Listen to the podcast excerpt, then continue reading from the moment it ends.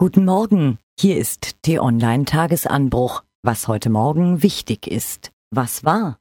Ich hatte es befürchtet, die Flüchtlingspolitik wird zum Knackpunkt der Jamaika-Sondierungsgespräche, schreibt T-Online-Chefredakteur Florian Harms. Es geht um die Begrenzung der Flüchtlingszahlen und die Ausweitung des Familiennachzugs. Selbst nach stundenlanger Beratung gab es gestern in Berlin keine Annäherung.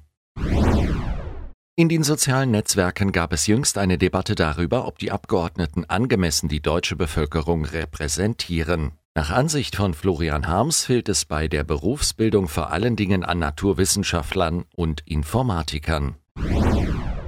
In digitaler Hinsicht ein klitzekleiner Hinweis in eigener Sache. T-Online arbeitet permanent daran, noch besser für die Nutzer zu machen.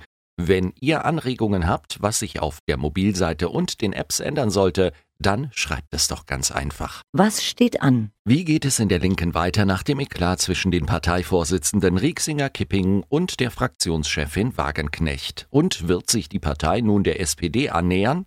Das hat T-Online-Kollege Marc von Lübcke gemeinsam mit T-Online-Chefredakteur Florian Harms bei Oskar Lafontaine in Erfahrung gebracht. Das Interview dazu gibt es heute Vormittag auf t-online.de. Allmählich blickt wohl niemand mehr durch. Erst zeigt sich Kataloniens Regierungschef zu Neuwahlen bereit, dann lehnt er sie doch wieder ab und will partout die Unabhängigkeit. Das Chaos wird nicht ab, sondern weiter zunehmen. Wann endlich greift Brüssel ein? Bei einem kleinen roten Schokoladenherz weiß jeder Vielflieger direkt, um welche Airline es sich handelt. Heute um 21.35 Uhr hebt der letzte Flieger der Pleite Airline in München ab. Um 22.40 Uhr landet er in Berlin-Tegel. Es ist der allerletzte Air Berlin-Flug. Die Airline stellt dann ihren Flugbetrieb ein. Dieses Wochenende geht's los. In Sölden beginnt die alpine Skisaison. Pünktlich zum Auftakt hat TE-Online-Reporter Tobias Ruf mit Markus Wassmeier gesprochen.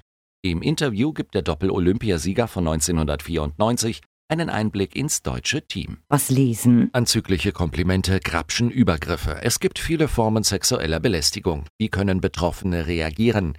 Die Diplompsychologin Charlotte Diel gibt im Interview konkrete Tipps. Frankfurt ist eine schöne Stadt. Das Klima ist mild, das Umland grün, die Menschen sind nett. Sehr nette Menschen in Frankfurt haben Florian Harms, dem Chefredakteur von T-Online, gestern Abend in einem sehr netten Lokal vorgeschlagen, im Tagesanbruch doch mal über Apfelwein, nein, Ebbelwoi zu schreiben. Das hat er damit erledigt und empfiehlt dazu einen nützlichen Artikel. Mehr Informationen findet ihr unter t-online.de.